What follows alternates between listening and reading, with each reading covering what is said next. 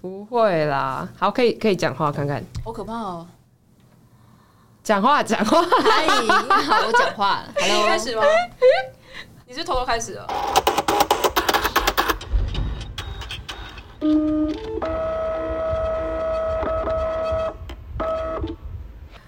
欢迎收听，是在 Hello。今天很高兴邀请到我们的来宾，那请我们来宾自我介绍一下。哎、不对，大家好，我是 Liz。跳过自己。好，大家好，我是 Diss。那请我们来宾自我介绍一下。我是 YC，我是毛哥。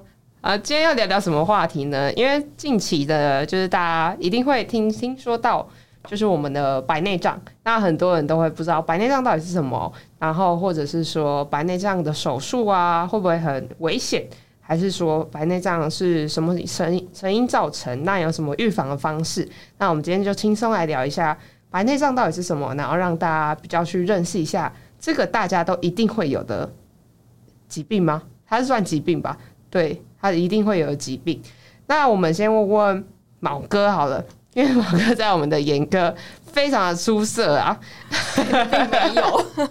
啊，可以跟我们解释一下白内障是有什么，是为什么会形成白内障吗？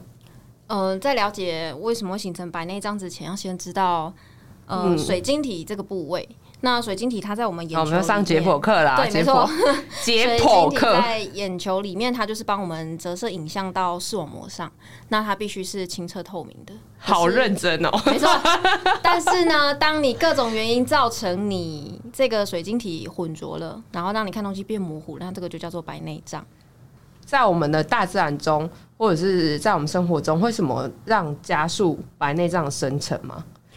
白内障最主要原因就是老化，然后还有我们现在就是呃，因为紫外线的关系，也会有点影响。还有现在高度近视的人真的很多，所以高度近视其实也会影响，也会也会也是一个原因之一。还有现在人用药也很复杂，等等的都有会造哦成。也是哈。A Y C 睡着了，所以高度，那我那我问你一下国考题，高度近视是几度以上呢？五百，五百。哦，什么时候修成五百的？啊，国考考有点难，有国点难，有点太细，有点太细，对离。国考很很很长的很远呢，不要透露出年龄好吗？对，那刚刚就是我们毛哥有讲到讲到说，就是白内障生成原因。那其实也有很多我们常会遇到，其实也有先天性白内障的。那先天性白内障的话，它可能就是在出生前，它的是它的生长的关系吗？嗯、有些是因为遗传，父母可能本身就哦有早发或是那个先天性的白内障。那是有数据显示，如果小诶、家长本身两位都有的话，小朋友有一半的几率也会。哎、他真的有做功课哎、哇，可见我有多尊重这个节目呢。真的有做功课哎、挑对来宾了。对啊，挑对来宾了。你知道我来宾从来都就是今天要说什么，然后就脚本脚本，哎，对哦，有脚本哎，看一下看一下。所以就是，如果父母有一半有两个都有先天性白内障，小朋友机会就蛮高的。了解了解。那其实小朋友说到小朋友这一块，先天性白内障的话，基本上我们会在他几岁前就开刀吗？还是不一定？就医生会评估，如果说他那个呃白内障会影响到他的视力的发育发展的话，及早就会帮他换掉。嗯，嗯因为我这边有，就是也有做点功课啦。中华民国统计呢，二零二零年的视障率平，哎、也不是平，人口来说的话，有个十百千万五万四千三百一十七人。对，这是二零二零年的数据哦。所以其实白内障在我们的视障来说是占百分之八十啦，然后白内障、青光眼跟未矫正的屈光不正是主要的致盲原因，所以其实白内障这种东西真的是要去预防啦。那请问一下 Y C 有没有什么预防的方式吗？预防的方式嘛，如果是一般人的话，其实平常就是注重，嗯，出门的时候防晒，或者呃可以戴帽子，就是遮阳，或者是戴一些有抗 UV 的太阳眼镜这样。那当然就是太阳很大的时候，真的不要出门啊，是怎样？因为毕竟，毕竟那你教南部人要怎么活？也蛮热的 因。为毕竟太阳眼镜也没办法滤掉，就是百分之百的，就是紫外光。那那些伤害其实还是会累积在你的水晶体里面。嗯久了之嗯，后，那当然就比较容易形成白内障。蓝光是不是也会啊？对部分蓝光的影响也是会，因为现在的三 C 产品啊，使用上还有灯光灯泡的呃材料上，也都会让我们接触到蓝光比以往更多。嗯，蓝光，蓝蓝光，所以就是现在越来越年轻化了吧？我觉得就像是健保补助白内障的晶体是六十五岁嘛，嗯，五十五岁以上就有了。，哦五十五岁，但最近一直在越来越多人需要做事前的审查，就是还没有满五十五岁就已经白内障。哦，我之前遇过最年轻的好像是三十八岁，嗯，对。我上次大概去年吧，遇到一个还没有三十岁的，啊 但他就真的是他的父母本身就都是先天性白内障，其中一个而已，没有两个都有。所以它就变早发性白内障。对，没错。那我这边遇过比较早的，大概是二十几岁的，他也是先天性的，可是因为他比较慢才影响到视力，所以就比较晚才开刀。嗯，就到了他成年才开刀这样子。所以基本上，如果先天性白内障的话，我们还是会建议，如果它影响到视力，还是要把它拿掉，不然它之后会影响到它整体后续的生成，对，也会影响到我们度数，嗯，然后跟视力值，视力值，对。我们还是我还是我们来科普，跟大家科普一下视力值跟度数到底有什么不一样。因为这件事情我们一直有在强调，大家常会因为可能前面大家可能会忽略这一题，可是我觉得每次讲到的时候，我都还是想要跟大家讲一下。请问一下，度数跟视力，度数跟视力值有什么不一样？好，Y C，现在还要点名 对了。对，度数的话，就是呃，看你呃，如果最方便的方式就是用自动荧光机先去做简单的测量嘛，客观的测量。那测出来之后，你的度数有可能会是远视，或者是没有度数，或者是近视，然后或者是散光这样子。那这度数是指说你原本眼睛就是测出来的屈光力。那这个这个屈光力如果呃要换算成视力的话，它不一定可以就是这么直接的换算。那当然，如果你有度数的话，那你在视力的表现上可能就没有那么清楚。那视力是指说你看东西可以看到最小的清楚的程度。那如果用小数值来表示的话，嗯，标准视力的话是一点零。那当然越小的话，比如说零点八、零点七以下的话，那当然就是越来越不清楚这样子。比方说一点零的视力值是像这样，就是比方说一个人可以看到一个物体是在十步以外。那我哦，有这个说法哦。对，那如果说呃你的视力是零点一的话，表示说你要往前走到一步的位置，你才可以看清楚那个物体，哦，就大概是这样的概念。所以其实实大家可以自己在家里找一个可能，因为一点零的视标，我记得是八点七三 M，八点七三 mm，对，哎、这个我背的很熟，哎、这个我背得很熟。你就找一个八点七三 mm 的东西，然后大概测一下你的。我们常如果在外面视力检查的时候，就是常在外面可能去社区服务的时候，也不一定会有电脑验光机或什么，它是最简单去测量的，就是你大概几度。那有些人会觉得说，那我的清晰度不够，清晰度这种就叫视力值。对啊，对啊，所以大家要搞清楚，就是视力值跟度数其实不一样的。那会先天性白内障会影响到我们的视力值，那影响到我们视力值就会影响到我们的视神经发育，所以其实要尽早的去做。处置哎、对，对对，那我们就讲一下，再绕回来白内障。那除了白内障，就是戴眼镜的话，你们觉得吃一点维他命有影响吗？会不会导致它可能比较不容易老化？因为它其实也是老化的一种现象嘛。对啊，毛哥，其实，在饮食的部分的话，呃，补充水分跟控制糖分其实是蛮重要的。那如果说要食物补充的话，像刚才说的维他命 A、C、E、B two 都可以，它们都是抗氧化剂，但是必须要补充到蛮足够的量，才有办法去做一个预防。那或者是维生素 C，它也可以预防白内障。平常饮食像是花椰菜啊、甜椒、苦瓜、芭辣这都有。哦，他真的有做功课。这些是不是都是你不吃东西呢？对，哎、但我跟你讲，我最近买了一瓶很赞的维他命，大家可以去买。就是他是刚刚跟我说啦，我不知道这个资讯对不对，就是大家如果业配没有，这不是叶吗配，这不是叶配，就是因为我每次去大叔药局的时候，很像就是去贵妇采采买，然后我们等一下去大叔药局，可能就是买个一两百块，没有没有，我每次出来都五六千块。那因为我最近就脚开刀嘛，就是我脚曾经的受伤，然后要开刀要补胶原蛋白。可是我的那个肿消肿一直还没办法消，然后我就问那个营养，就是他们里面药师说，那我要怎么去让这个消肿会比较快消？他就说，就去买维，就是吃维他命 C，你要吃够。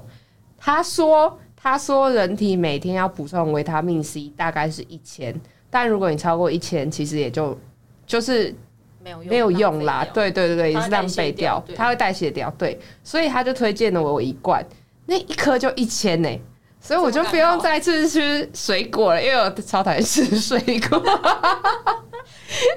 所以我吃维他命 C 也是在保护我的我的水晶体，是在逃避那些讨厌的水果吧？是在逃避，我就可以拿着我那一罐说，哦，我这个有一千一千毫升的维他命 C 哦，所以不要再叫我吃水果喽。还是还是有可以帮我们科普一下，就是这个到底跟水果还有什么样不一样？因为毕竟我们也不是这专业嘛。水果还有含一些就是维呃纤维素之类的，就是可以帮助你上厕所比较顺利啊之类的。你有这方面的困扰？我没有没有，因为我吃很大量的那个酵素，我就是逃避吃水果，逃避到一个极致、欸，用任何东西去补充它、欸。那那我们真的没话说了。刚才毛告诉到一个很重要的重点，为什么糖会影响我们白内障啊？嗯，现在国人其实还有一个很恐怖的事情，就是糖尿病。嗯嗯嗯，那因为就是糖尿病，就是我们那个血糖值控制不好嘛，高高低低的，它也会造成我们呃眼睛很多眼底方面的一些疾病。嗯那它也会影响到，因为它不平衡，也会影响到我们白内障生成的速度，甚至是你手术完之后的修复速度、跟效果、跟成果都会被影响。所以糖这么恐怖哦、这是我第一次听到、哎，就是是嗯以前上课的时候有提到还是国考题里面没有，所以呃，应该应该是吧？毕竟我这个人就是在眼科的经历非常的少，我就是在眼科除了我实习，可是你知道在眼科实习这件事情，他就是会叫你去帮忙量视力值，那偶尔又跟着诊。可是其实医生他不一定会跟你讲说要怎么去预防。嗯，糖嗯很重要，不要喝太多糖。然后控制好血血糖，那那你在可能安排白内障手术的时候才会比较顺利。那或者是说，对于视网膜的保护也是，因为如果那个糖分控制不好的话，视网膜比较容易有出血的情况。那这样子是跟我们测量出来的度数也会有关系，因为我们先跟大家讲一下，就是水晶体它本身是一个远视的，大概就是十八到二十的屈光度，是一千八百度到两千度的一个屈光度，就是我们所谓的远视。然后，那我们在测量水晶体的时候，会不会因为糖干扰啊这件事情有相关吗？倒也是不会，因为在测量水晶体的度数的时候，我们主要是看轴长，还有就是像前方就是一些比较细节的部分的厚度。但是，嗯、当你血糖不稳定，或是甚至是你的近期糖化血色素太高，导致你可能会在手术过程中引发一些并发症的话，医师们是不会收血糖不稳定的病人来做手术的。哦，是这样子哦。对，所以如果视网膜出血的话，他会先去控制掉视网膜出血，再来开白内障手术。看你的急性程度。假设你很急性的话，有的是先打针吃药，或者是说真的需要进到开刀房去做处理。但是血糖不控制好这件事情，就是一直反反复复、反反复复的发生。嗯，所以糖尿病这种糖尿病的患者对于每一个手术其实都非常的重要啊，跟他愈合也有相关啊。虽然白内障手术它的恢复期应该也是蛮短的，因为他两眼是不是几乎基基本上医生就是会相隔一个月就可以开的吗？如果最快的的话是可以一个月就再换另外一只眼睛。那为什么会怎么了？笑什么？在我们家一个礼拜就可以开第二哦，眼，真的假的？不好意思，因为我们是不同间的。哦，真的哦。因为其实还是看修复速度啦。因为毕竟现在手术方式都蛮微创的啊，除非修复真的特别差。就会医师会阻止嗯他提早开，但是因为我们之前很常发生，开完一只眼睛之后，因为不平衡，老人家跌倒，哦跌倒，或者是可能硬要骑车开车，造成一些碰撞，所以后期才、不乖。对，才慢慢的、慢慢的修改习惯之后，病人要求之类的，所以我们就变成一两周就可以开第二眼。所以其实如果你强烈要求的话，医生也是 OK 的。如果你的恢复期是好的，或者是好好照顾眼睛的，对啊，嗯听话的病人就可以去要求 想要的事情。那刚才有讲到白内障手术嘛，那我们可以提一下，就是白内障手术的话，基本上有分哪几种啊？就是目前比较先进的话，白内障手术其实现在大部分的医师做的都算是微创手术了。那健保本身满五十五岁以上，我们提供的手术方式叫做超音波水晶体乳化术。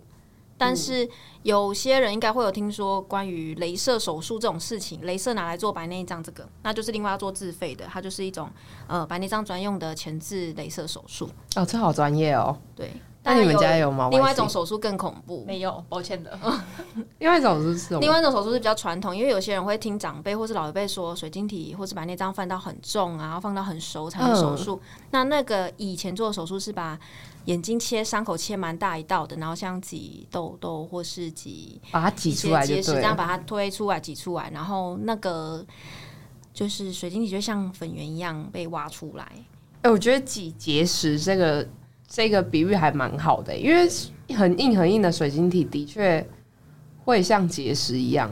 对对，那那个因为还要缝线啊，还要拆线啊，对于术后修复跟度数的掌握就会比较困难，所以呃，现在医师基本不太做这种手术，除非这位患者可能水晶体放的真的太重太重，重到没有办法做超音波乳化术，那就真的退一步做这种手术。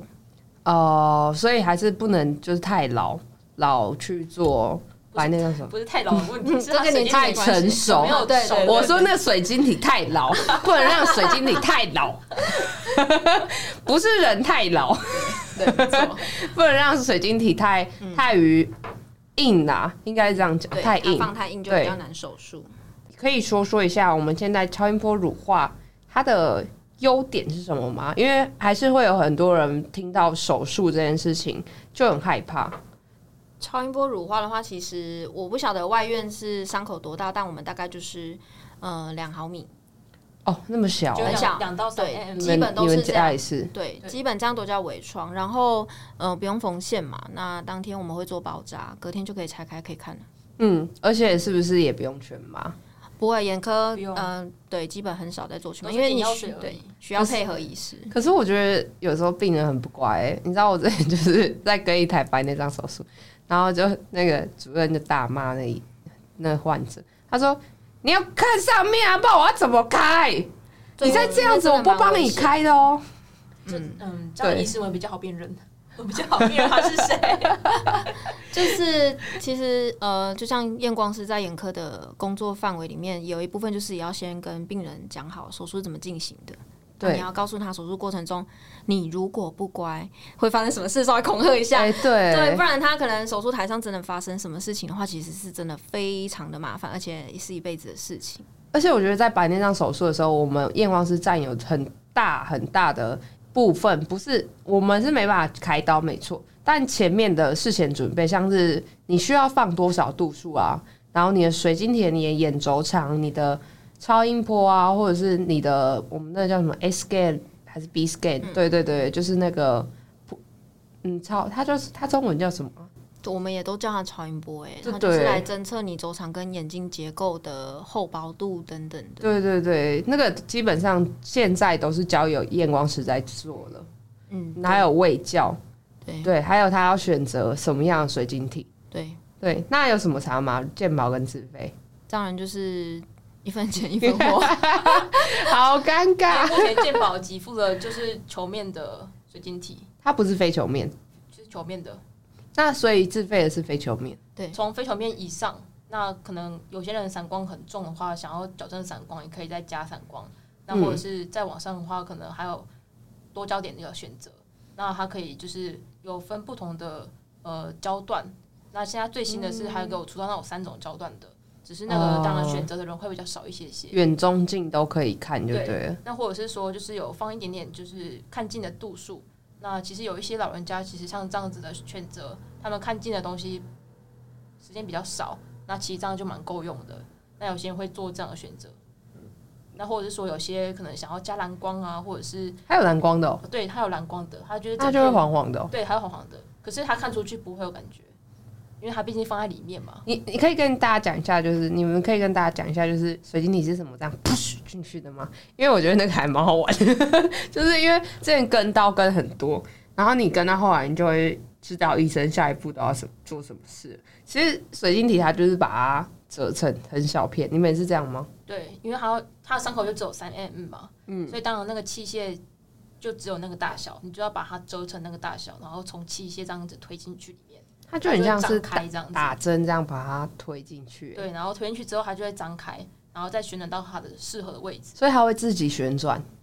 嗯，医师也是要辅助一下，医师帮我转，所以没有那么幸运会刚好在他的位置上，尤其是如果是矫正伞。哇，我觉得我们的眼科医师应该都很棒吧。我们不要冒犯我们的眼科医师，对我们眼科医师在开白内障这种。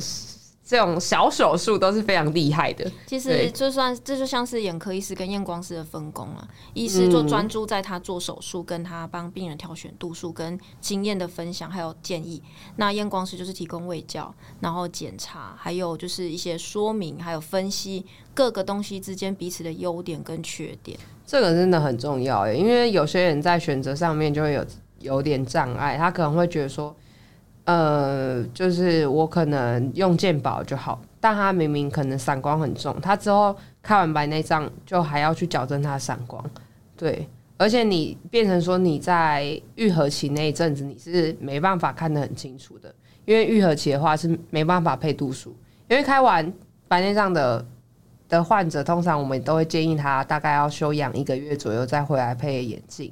对吧？就等于说你在休养的时间，你就没办法看到很清楚的视力，这也是一个很大的问题。那如果你原本就已经用比较好的水晶体了，你就只需要跟医生讨论预留度数问题。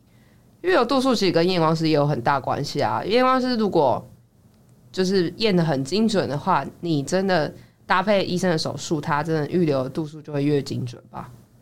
嗯，我们在挑选水晶体，基本主要还是透过眼量那个眼睛周长的机器去做判读。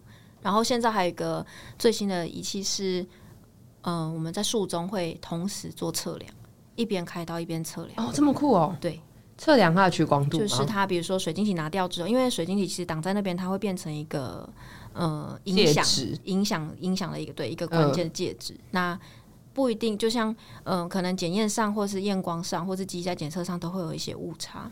那当我们把那个浑浊的水晶体抽掉之后，它是就是穿透，就是呃清澈的嘛。这个时候就可以做第一次的术中测量。它是做眼轴的测量吗？它会瞬间，它会测眼轴跟角膜的，就是会直接帮你建议度数。哦，这么酷哦！对，现在最新的，嗯。目前啦，哇，我所知道的，或许还有更新的，我知道。你们诊所有进吗？呃，有，我们那时候中部这边有，我们有进。哦，透露透露，没 关系啊，各自钻研的位置不太一样。那很多人都会想说，就是预留度数有问题啊。通常这件事情是怎么决定的？医师的经验会占蛮大部分，因为有的医师会蛮坚持他们的经验下的度数，但是病人会觉得。我听说谁谁谁留两百度，或是什么的这种去做要求。比如说他换了水晶体是单焦点水晶体，但他说他要留一百五十度的话，他后面的结果就会是看远也不清楚，看近也不清楚。嗯，其实很多客人都会这样子，就像我们验光就是在配眼镜的时候也会啊，就是我听说我要降一百度。都给都给你喊就好了，那我我们干嘛？其实，但是最大敌人就是听说怎么样？对啊，而且医生会生气。嗯，看他的心情。我之前就有遇过，就是一个医生，就是他是一个很厉害的医生，然后他是专门就是用角膜的。那个病人一进来，他就说：“医生，我这样会不会是青光眼？医生，我这样会不会视网膜病变？医生，我这样会不会怎样怎样怎样？”他说：“你没事。”对，然后那医生就已经跟他讲了，然后说，可是我去网络上查说怎么样怎么样怎么样，然后他说不是，就跟你说不是。我觉得医生遇太多这种案例了，他们有时候也会觉得很烦。就是你去网络上查一些不不对的资讯，或者是不符，也不是说他不对，只能说不是符合你的资讯，可是你却要拿来跟医生说，然后他们有时候也很为难。因为他也没有太多的时间去跟你沟通，他们不像我们，可能一天只有一两个客人，那患者这么多，有时候像两位的诊所都这么的忙，你们医生每天都要看至少三四十个吧？嗯，有的时候就是五六十个也在看。对啊，对啊，我觉得，我觉得他不可能一一的去跟你解释说为什么我我要帮你留这样的度数，为什么我要怎样，他会大概跟你解释啊。对，所以如果你有什么问题的话，其实你在检查的时候，你也可以相信一下验光师的建议，你也可以去询问验光师说用什么样水晶体啊，或者是会建议说怎么样的一个实际案例，那可以说给我们的患者听。那我比较好奇的是一件事情，就是你们有遇过多焦点水晶体失败的案例吗？就是我常会听到，是因为他没有办法适应，就像没有办法适应多焦点眼镜。其实多焦点水晶体跟多焦点眼镜的设计是不一样的。嗯，那确实有些人会因为生活习惯或是眼镜的使用习惯上面，会对多焦点的眼镜有点不太能适应。但是水晶体坦白说比较难去发生不适应这件事。但是比较常发生的其实是他事前对多焦点水晶体的期望值拉得太高了。哦，因为水晶体它本身虽然说好像号称看起来很方便，什么都看得到，但其实都还是会有一些缺点存在。嗯，那如果说验光师在术前有帮忙卫教，提供一些关于缺点部分的相关知识去做补充，有个心理准备跟有个预期的话，其实发生的时候反而就不会觉得自己不适应，而是其实呃确实这个现象会出现出现在自己的身上。多焦点水晶体有什么比较大的缺点吗？因为它的设计是绕射一圈一圈的设计，当然有有几有一些多焦点水晶体不是这个设计啦，但是就是我们大部分用的是有绕射设计或是呃圈圈设计，它会让你夜间的光晕眩光的感觉会比较明显。嗯，对就是夜间视力比较没有那么好，对，确实，会有点像散光的那种对，就是其实它其实就是功能嘛，分光分嗯、我们如果说单焦点水晶体就是专门拿来看远，那就是看远清楚；看近就是戴老花眼镜。那多焦点它就是有点像分工合作，分了一点部分去看远的，分了一点部分看近的。嗯所以它其实，在你很呃要花很长时间做近距离的阅读，尤其字又很小的话，就算装了多焦点眼镜，也是需要再另外搭配低度数的老花眼镜当做阅读眼镜的。哦，这是最重要的哎，这个很重要，因为很多人真的都会把那个期望值拉得很高，他就会觉得为什么我看近不清楚，看远也不清楚。所以直接就是他手术完之后会拿到药水，他会直接拍桌拿着药瓶跟你说：“我看不到上面的字母。太 太荒谬了吧”所？以这个就是卫教的重要性，就是你真的是手术前要讲的非常的清楚，就算讲到后来，病人会觉得。这个东西好像被你讲的没一处好的感觉，但其实是因为优点大家都可以在各种文宣跟网络上查到，但缺点比较少人会在呃公公开的资讯上面去告诉你。真的真的，因为毕竟还是希望大家可以以比较先进的东西去发展啊，因为毕竟多焦点它也是在一个成熟的道路之上。对，或许或许之后还会有更好的多焦点，我们也不知道。对啊，我还是你有遇过什么比较特别的案案例吗？白内障手术，可能术后有点什么问题啊，或者是反正其实在，如果你好好照顾的话是没有太大问题。不过我们这边有遇过，就是说像呃，那个算是特例的啊，因为像是有通常会有一个人，就是可能照顾一下你的生活起居，因为毕竟就是要嗯避免水跑进眼睛之类的，所以可嗯能就没办法自己洗头这样。嗯那呃，那个案例就是说，因为术后会有那个药水要点嘛，就是要持续的点那种杀菌药水。那因为那个患者本身是有有一些失智的情况，那但是因为照顾他的人就是刚好又确诊了，所以就变成说没办法照顾他。结果等到等到他再次回诊的时候，因为都没有点杀菌药水，然后回来的时候他的视力值掉的很低，而且他的眼睛整个是很很肿的情况。那当然这个是特例啊，就是如果说没有好好照顾的话，就会变成是这样子。所以他是感染的吗？就变成说呃有感染，因为也会有就是正常的生活起居，像洗澡这一类的。那但是因为他本身的情况就没有办法控制，那最后最后有就是帮他恢复到原本预期的样子吗？呃，因为他回来的话，我们也只能够就是在在用药水的部分就帮他再做就是感染的控制。那当然他的视力值就没有办法像原本的预期这么好的预预期的这么好。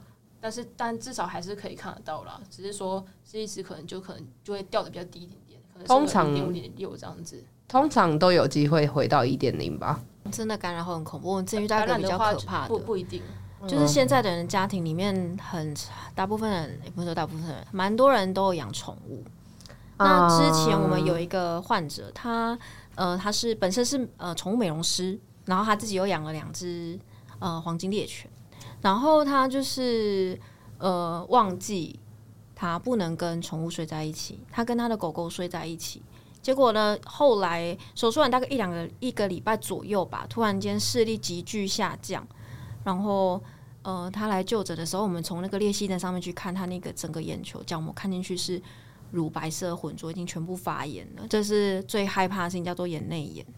那后来他赶快转诊去呃医院开始做培养跟给药，因为你要先搞清楚他是发生什么事嘛。对，要什么菌？对，找到是什么之后，后来培养那个菌种，才证实它是在狗毛或是宠物毛身上才会寄宿的一些一些菌种这样子。嗯那我忘记它后续如何了，但是那个过程真的是医师也非常奔波啊，患者整个状态也非常差。印象中那一只眼睛后来效果也蛮差的，不然他刚开完的时候视力是真的不错的。嗯所以如果不要遇到这种特例的话，通常都会恢复到一点零、零点八、一点零，就是预设值都会在这个。可是我们还要不要忽略一个，就是我们刚才很前面提到的糖尿病。哦，因为本身就有糖尿病、是我们就已经病变或不好的病人的话，他手术之后如果可以来到零点六、零点七，其实已经算哎、这样很好了、哎，这样很好了。对。但是就是这又牵扯到验光师的术前卫教，因为有些人不知道自己的情况是什么，他会觉得我隔壁跟我同一天开刀的都是一点零，为什么我才零点六？因为你本身其他的器官就已经对，眼就已经生病了，眼球就是这样，眼球就是各个部位都会影响到你整体的视力值。对啊，因为我们眼球每个部位都有在吸收光线跟吸收清晰度，尤其视网膜这一块。嗯，所以其实我们还是不要小看，虽然白内障手术它是一个小小的手术，没错，但是其实在术后的一个卫教啊，或者是一个一个保养的话，还是很关键的啦。嗯，其实我会觉得，如果你隔一天，就是他开完隔一天不是要回诊嘛，然后其实那一天不会洗，应该也常常会遇到没有洗头的患者。我每次晒完一轮，我的手都会油油的。其实他们脸脸部你这样贴着，本身真的也会出油。还有老人家，如果是长辈啦，哦，对男，生男生又特别容易出油，啊，女生就会很干，有时候撕下来，她的脸就会红红的。对。可是我觉得其实一天不洗好像也还好，你要保持干净啊，重点是要保持干净。不要我们有很认真听话，他真的七天不洗，他就是很认真在保护他眼睛、他他非欸常害怕，他非常非常害怕会有状况。我觉得如果是我，我也会，因为自己读这个科系的都知道，眼睛就只有两个。因为我们上一集有提到说，就是其实很多人对于眼睛这件事情还不够重视。对，上一集我的同事有说到，那你们知道说，就是他曾经问过很多人说，你觉得牙齿比较重要还是眼睛？大，然后结果基基本上普遍的人都会回答牙齿，牙齿比眼睛重要。但其实眼睛这种东西已经怎么了？它是不可逆的。虽然说牙齿也是很重要，美观问题啊还是怎么样啊，但眼睛如果像是你的白内障太老化，其实它的恢复视力值也不会这么好。所以今天就是跟大家讲一下白内障是什么呢？然后怎么怎么样预防啊？然后我们手术的分怎样？那人工水晶体又如何选择？然后还有预留预，就是大家常听到我到底该预留多少度数？这些问题就是大家就是比较常，因为我有上网去看说，就是我每次在写题目的时候，我都会想说，到底要讲什么呢？然后我就是想说，就是网上爬文说大家比较好奇的到底是什么。那我们今天很谢谢两位来跟我们分享白内障的事情。谢谢。对，那如果有什么问题的话，也可以在下面留言问我们，然后我们会尽力地回答你们。如果我真的没有办法回答的话，我会会去找一些比较专业的人士来回答。对，那今天就很谢谢两位来跟我们分享白内障的事。好，那跟大家说拜。哎、等一下，我要说，请记得帮我订阅，然后下面按五颗星哦。好，谢谢，拜谢谢拜拜